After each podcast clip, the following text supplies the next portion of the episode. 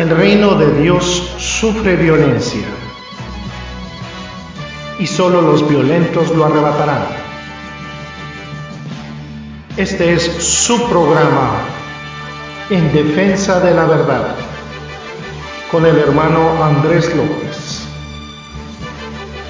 Bienvenidos.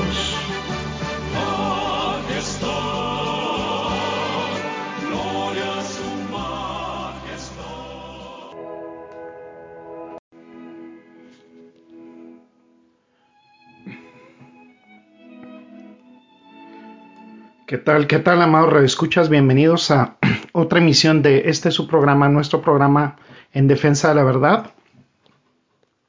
Y bien contentos el día de hoy comenzando eh, esta semana con este estudio que tiene que ver con los apóstoles y los profetas y muy interesante. Vamos primeramente a darle gracias a Dios por este día y a ponernos en manos del Señor. Primeramente quisiera yo leer lo que es la palabra de Dios. Soy su hermano y amigo Andrés López, aquí de los micrófonos de Radio Cristo viene. Dice 1 Corintios 12, 28, dice, y aún nos puso Dios en la iglesia primeramente apóstoles, luego profetas, lo tercero maestros, luego los que hacen milagros, después los que sanan, los que ayudan, los que administran, los que tienen don de lenguas. Vamos a orar. Gracias, bendito Señor, te damos por esta palabra. Primeramente pedimos, Señor, que llegue a los corazones de nuestros radioescuchas para que abran los ojos, que descubran la verdad a través de tu palabra y que permitan, Señor, conducirse por senderos en donde no acepten únicamente cualquier cosa con comezón de oído, sino que les permita, Señor, desarrollar un don de, de discernimiento en base a contrastar todas las enseñanzas que reciben, Señor, con la Escritura. Te damos a ti por siempre toda la gloria y toda la honra, Padre, y lo hacemos esto para exaltarte, Señor. Bendito seas por siempre, Padre. En Cristo Jesús oramos. Amén. A manera de introducción, eh, les voy a compartir algo que tiene que ver y lo vamos a adaptar también un poquito un, un artículo que escribió John MacArthur sobre la nueva reforma apostólica, un fenómeno que nació en Estados Unidos. Y bueno, empieza y dice que no es apostólica y ni tampoco es reforma, ni es nueva. ¿Qué debemos pensar de los apóstoles autodenominados que no cumplen con ninguno de los estándares bíblicos para el apostolado? Hablan mucho sobre el don de profecía, sin embargo carecen de la capacidad profética. Las personas que atienden o que van a estas congregaciones eh, para identificar a estos charlatanes, a los farsantes. No pueden realizar milagros estas personas ni curaciones de calidad apostólica, eso ya pasó. Su mensaje no se parece en nada al de los apóstoles originales.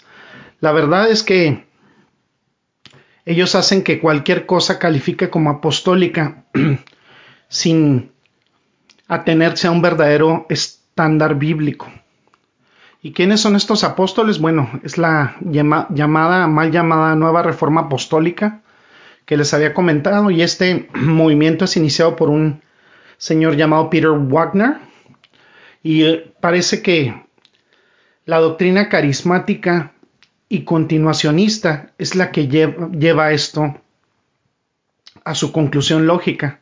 Esta nueva reforma apostólica afirma que no solo los dones sino el apostolado también continúan hoy.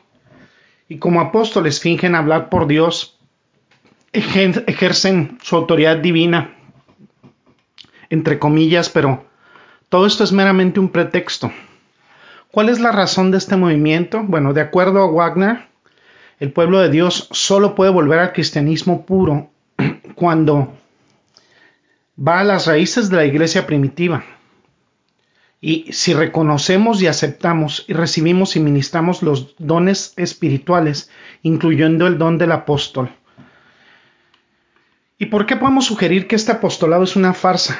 Según el Nuevo Testamento, un apóstol tenía que ser, y vamos a ver algunas citas bíblicas, vamos a ver Hechos 1.22 para ver la primera cosa que tiene que ser un verdadero apóstol. Vamos a leer algunas citas y con estas citas vamos a determinar lo que verdaderamente es un apóstol. Vamos a leer primero tres. Dice Hechos 1.22, Hechos capítulo 1, versículo 22, dice, comenzando desde el bautismo de Juan hasta el día en que de entre nosotros fue recibido arriba, uno se ha hecho testigo con nosotros de su resurrección. Vamos a ver ahora Primera de Corintios 9.1, Primera de Corintios capítulo 9, versículo 1. Pregunta el apóstol Pablo, dice, ¿no soy apóstol? ¿No soy libre? ¿No he visto a Jesús el Señor nuestro? ¿No sois vosotros mi obra en el Señor? Y aquí en esta parte el apóstol Pablo habla de los derechos de un apóstol. Primera de Corintios capítulo 15 versículos 7 y 8. Primera de Corintios 15, 7, 8 dice, después apareció a Jacobo, después a todos los apóstoles y al último, dice el apóstol Pablo, entre paréntesis, como un abortivo, me apareció a mí. ¿Qué significa todo esto, amado Radio Escuchas? Que un verdadero apóstol tiene que ser un testigo ocular físico de Cristo y de Cristo resucitado. Esa es la condición para ser un apóstol. Vamos a ver otros cuatro versículos y vamos a ver lo que es Marcos 3.14, Marcos capítulo 3, versículo 14 dice, y estableció a doce para que estuviesen con él y para enviarlos a predicar. Dice en Lucas 6:13, Lucas capítulo 6, versículo 13, dice, cuando era de día, llamó a sus discípulos y escogió 12 a doce de ellos, a los cuales también llamó apóstoles. Vamos a ver Hechos 1.2, Hechos capítulo 1, versículo 2 dice, hasta el día en que fue recibido arriba, después de haber dado mandamientos por el Espíritu Santo a los apóstoles que había escogido. Por último, vamos a ver Hechos 10:41, Hechos capítulo 10, versículo 41. No a todo el pueblo, sino a los testigos que Dios había ordenado de, de antemano, a nosotros que comimos y bebimos con Él después de que resucitó de los muertos. Viene también y les voy a dar otro más que viene en Gálatas capítulo 1 versículo 1 dice la salutación de Pablo dice Pablo apóstol no de hombres ni por hombre sino por Jesucristo y por Dios el Padre que lo resucitó de los muertos. Entonces tenemos en estos versículos que los apóstoles son designados directamente por el Señor, por Jesucristo. No son designados por hombres, ni son por consejo, ni por concilio de hombres, ni por consenso de hombres, son designados por Jesucristo mismo. Vamos a ver otros seis versículos que tienen que ver también con otra categoría que debe tener un apóstol. Vamos a ver Mateo 10.1, Mateo capítulo 10, versículo 1. Esto también lo pueden ver, eh, amados hermanos, ya luego lo pueden ver en Marcos capítulo 3 versículos 13 al 19 o lo pueden ver también en Lucas capítulo 6 versículos 12 al 16 dicen entonces llamando a sus doce discípulos les dio autoridad sobre los espíritus inmundos para que los echaren fuera y sanar todo, para sanar toda enfermedad y toda dolencia dice también en Hechos capítulo 2 versículo 43 dice eh, y sobrevino temor a toda persona y muchas maravillas y señales eran hechas por los apóstoles Viene también en Hechos capítulo 5, versículo 12. Eh, Hechos 5, 12 dice muchas señales y maravillas. Y por la mano de los apóstoles se hacían muchas señales y prodigios en el pueblo. Y, y todos estaban todos unánimes en el pórtico de Salomón. Vamos a ver también lo que dice en 2 Corintios capítulo 2 versículo 12 dice, con todo las señales del apóstol han sido hechas entre vosotros en toda paciencia por señales, prodigios y milagros. Dice también en Hebreos capítulo 2 versículos 3 y 4, dice, ¿cómo escaparemos nosotros si descuidamos una salvación tan grande? La cual, habiendo sido anunciada primeramente por el Señor, nos fue confirmada por los que oyeron, testificando Dios juntamente con ellos con señales y prodigios y diversos milagros y repartimientos del Espíritu Santo según su voluntad. Es decir, estas personas pueden ser capaces de autentificar su apostolado o fueron capaces en el pasado por medio de señales milagrosas. Las señales milagrosas eran y, tenían un momento histórico determinado porque no había sido finalizado aún el canon bíblico.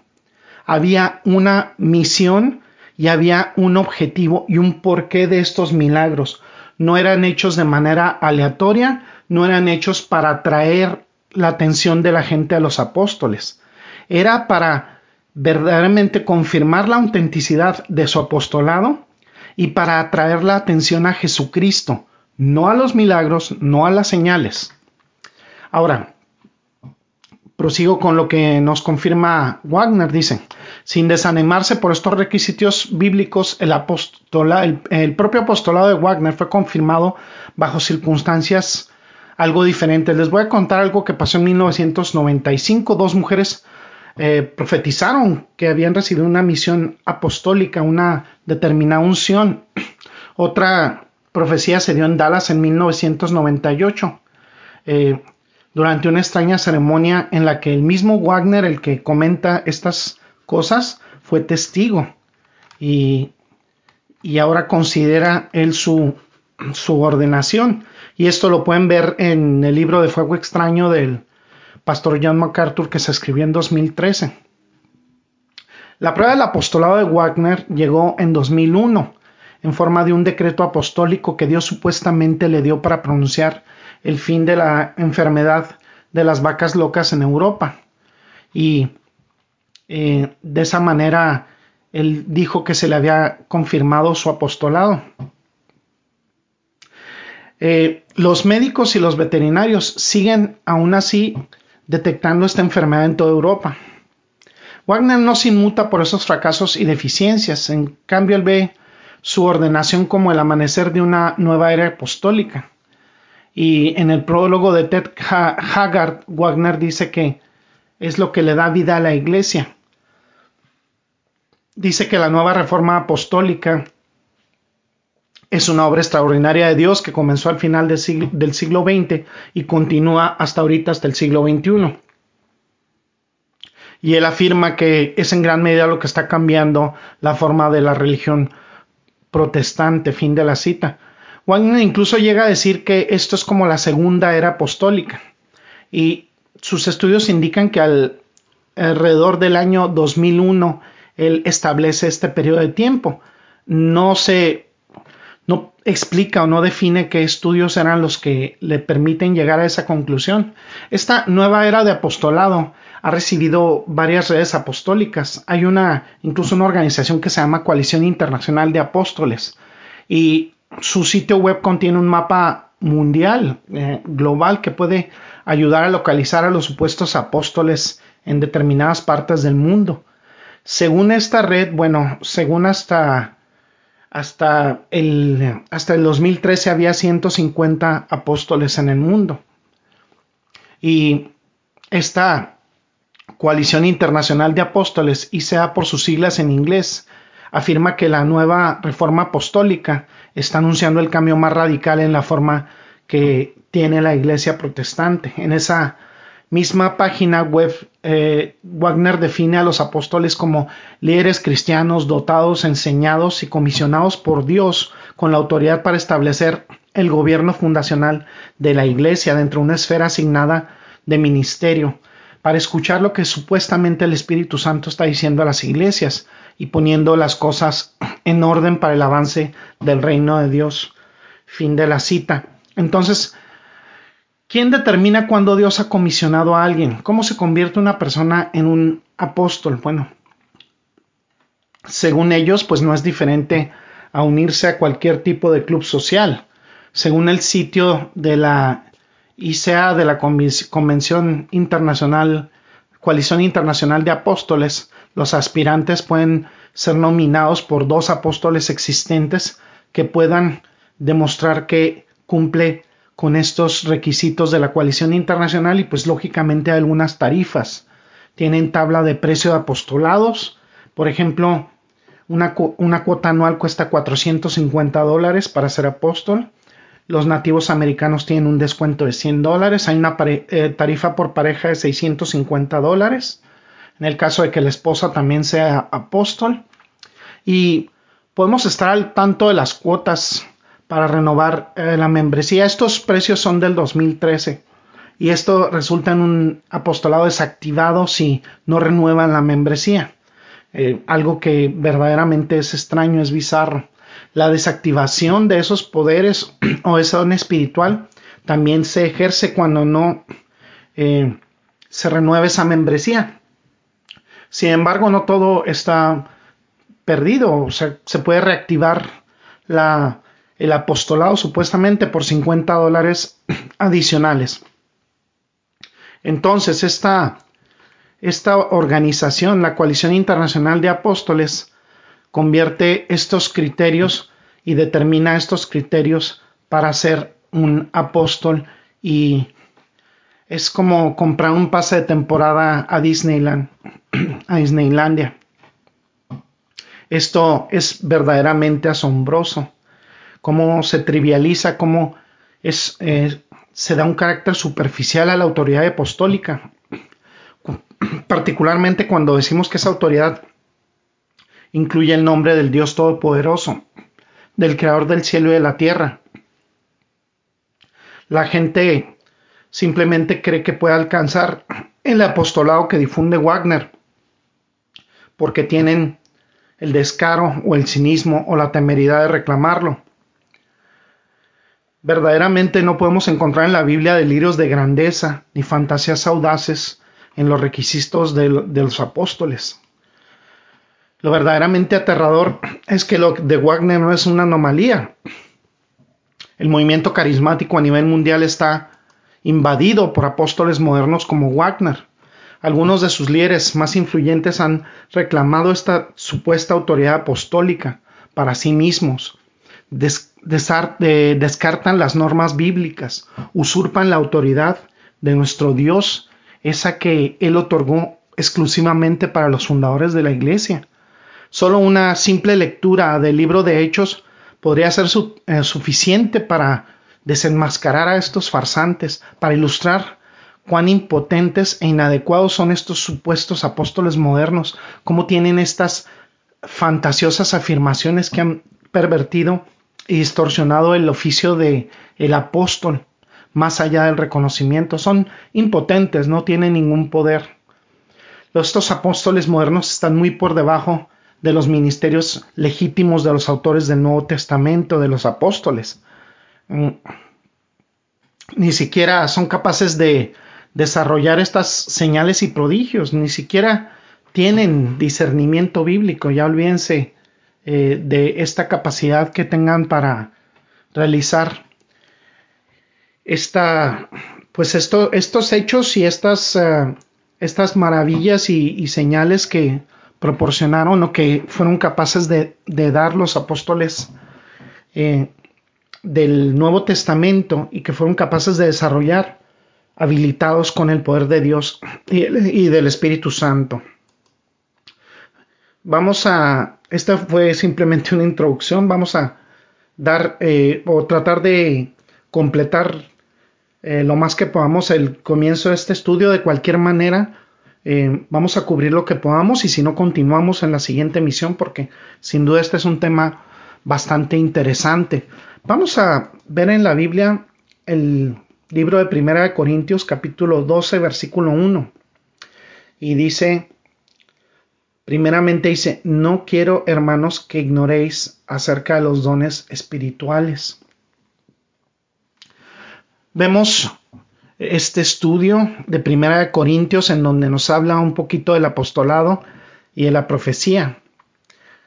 Podemos profundizar un poquito más en este estudio y vamos a ver un, vamos a intentar ver un catálogo general de verdades sobre los dones espirituales.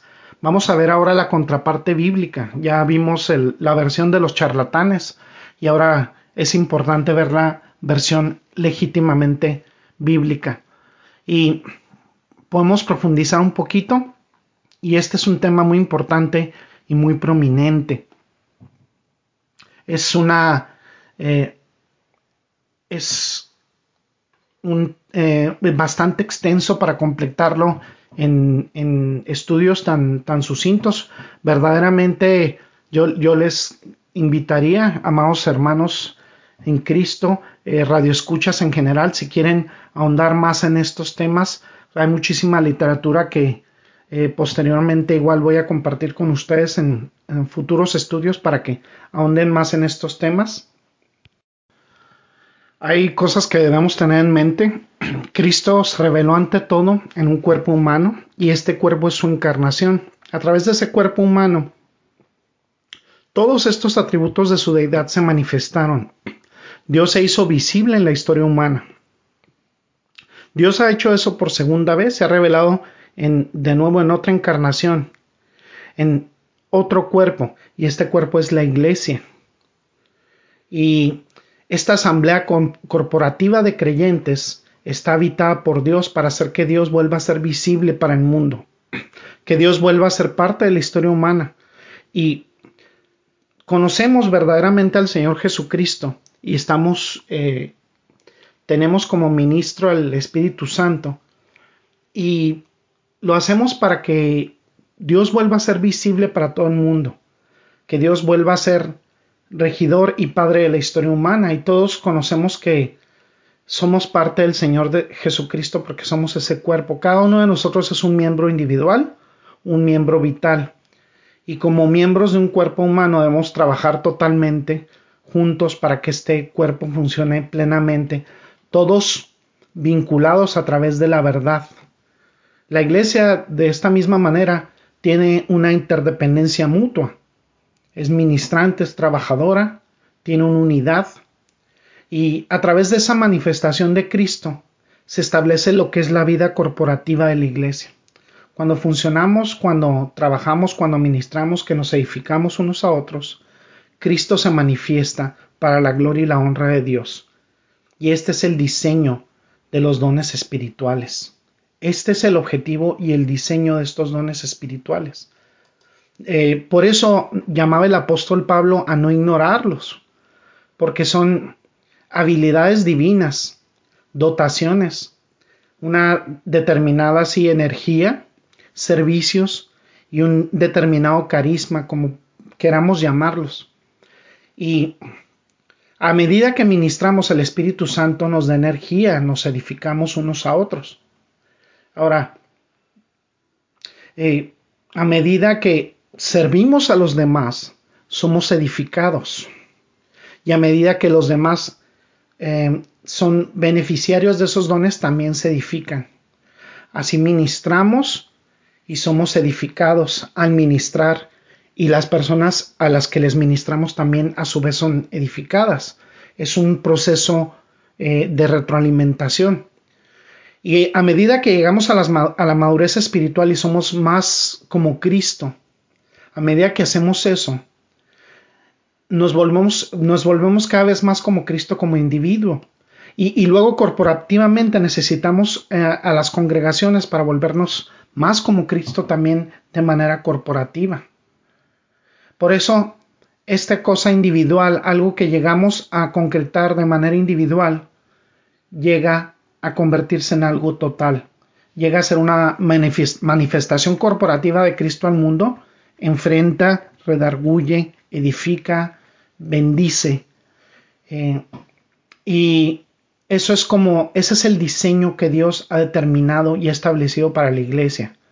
Hay otro beneficio también, a medida que ministramos nuestro don espiritual, no solo nos edificamos unos a otros, sino también nos ayudamos mutuamente a comprender mejor lo que es ministrar en un área determinada. Ahora nosotros, si ustedes escuchan este estudio bíblico, probablemente algunos no tengan a lo mejor la, disposición, ni la organización, ni la ni a lo, mejor el, arrebato de, o, el tiempo para crear un estudio bíblico y compartirlo, para investigar sobre un estudio bíblico y compartirlo. Pero estamos de alguna manera también aprendiendo si escuchamos un estudio bíblico a cómo comunicar nuestra fe. Y un estudio bíblico lógicamente no sustituye para nada la experiencia de estar en un sermón, en una congregación, en una organización, eh, determinada de la iglesia, con un orden, en donde podamos, nosotros contribuir. Yo, no utilizaría tanto la palabra membresía, sino la palabra verdaderamente compromiso con la congregación. Ah, ánimo y disposición por parte de la fuerza que, motiva el Espíritu Santo a servir dentro de la congregación. Eh, mientras ustedes muestran más o mientras mostramos más misericordia a nuestros hermanos en Cristo, nosotros estamos ministrando también a través de eso.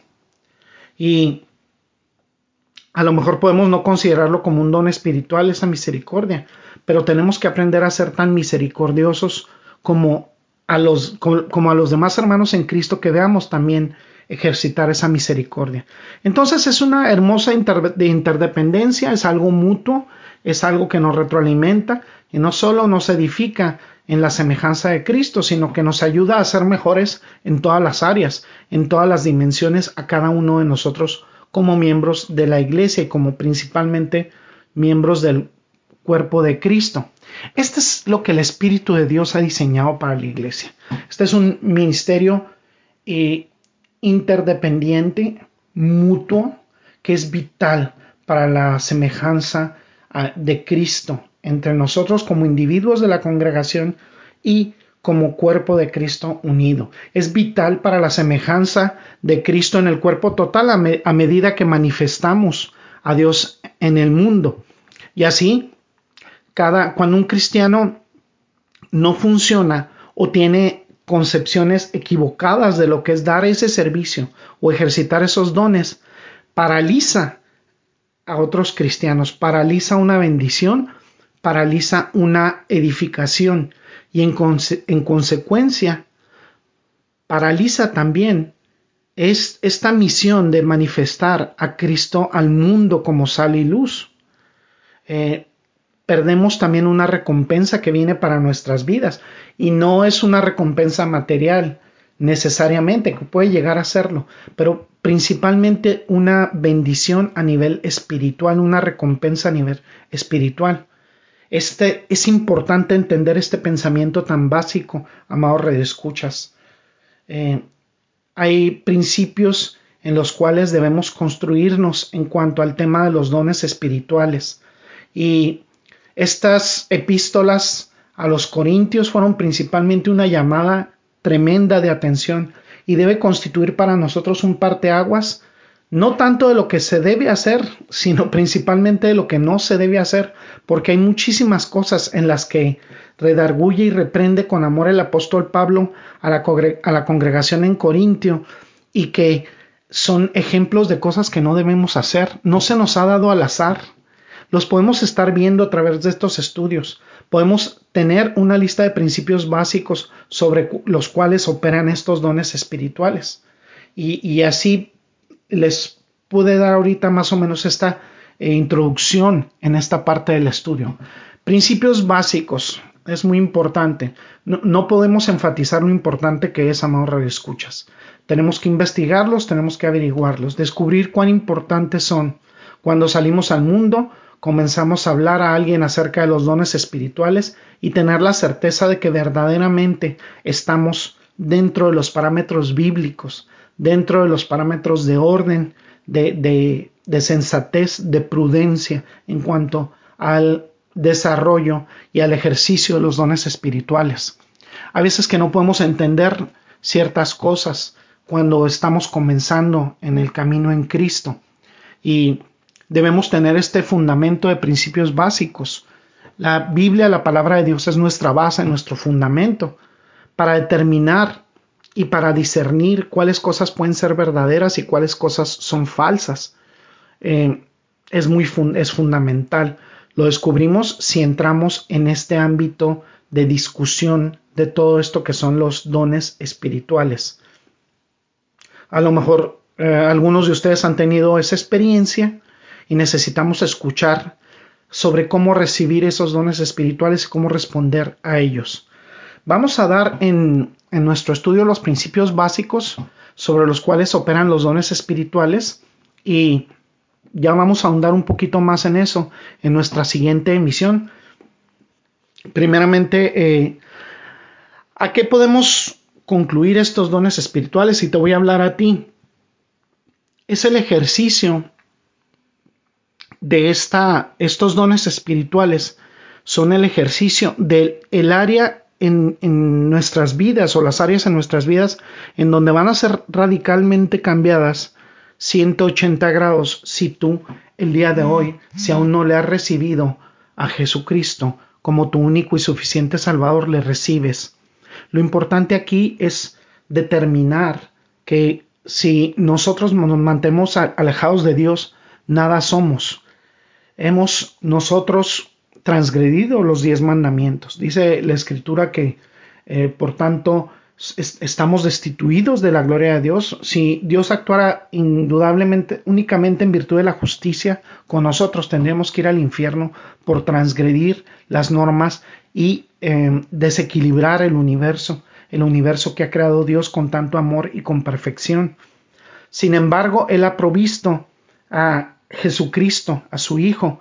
Él ha muerto en la cruz del Calvario y ha resucitado al tercer día para darnos salvación pero necesitamos poner nuestra confianza en Él. ¿Y cómo podemos poner nuestra confianza en Él? Primeramente orando y arrepintiéndonos por nuestros pecados, pidiéndole perdón y pidiendo que su Espíritu Santo entre en nosotros. Y Él se encargará de ministrarnos a toda verdad y a toda justicia. Vas a leer la Biblia, vas a congregarte en una congregación de sana doctrina, vas a... Eh, vas a bautizarte en el nombre del Padre, del Hijo y del Espíritu Santo y vas a sentir verdaderamente ese amor por manifestar frutos, frutos en el área del servicio, frutos en el área de compartir tu fe. Toda esta transformación es una transformación que viene a recibir ya a, Jesucristo como nuestro único y suficiente Señor y Salvador. No estoy hablando de ánimo, de el ámbito económico, de ser prosperado económicamente, de no enfermarte, esas son pamplinas. Verdaderamente los frutos y los dones tienen que ver con el área espiritual, con esa transformación que es la que verdaderamente trasciende en nuestras vidas para escapar de las llamas del infierno, que es el destino de toda persona que muere sin haber recibido a Jesucristo como su único y suficiente Señor y Salvador. Vamos a orar para concluir este estudio. Gracias, bendito Padre Celestial, te damos por esta emisión de En Defensa de la Verdad. Gracias, Padre, porque nos has permitido entender comprender tu palabra con claridad, Señor, porque nos permites acceder a ella y te damos por siempre la gloria y la honra. En Cristo Jesús oramos. Amén y amén. Bueno, este ha sido su hermano Andrés López, aquí desde los micrófonos de Radio Cristo Viene en eh, Ontario, Canadá. Ahora estamos en Ontario. Gracias uh, por, su, eh, por sus eh, por su la atención de escucharnos esta vez y los esperamos para una siguiente emisión de En Defensa de la Verdad. Yo soy su amigo y hermano Andrés López. Bendiciones y hasta la próxima. Gracias por acompañarnos en este su programa En Defensa de la Verdad. Lo esperamos para nuestra siguiente emisión. Hasta la próxima. Bendiciones y paz de Cristo.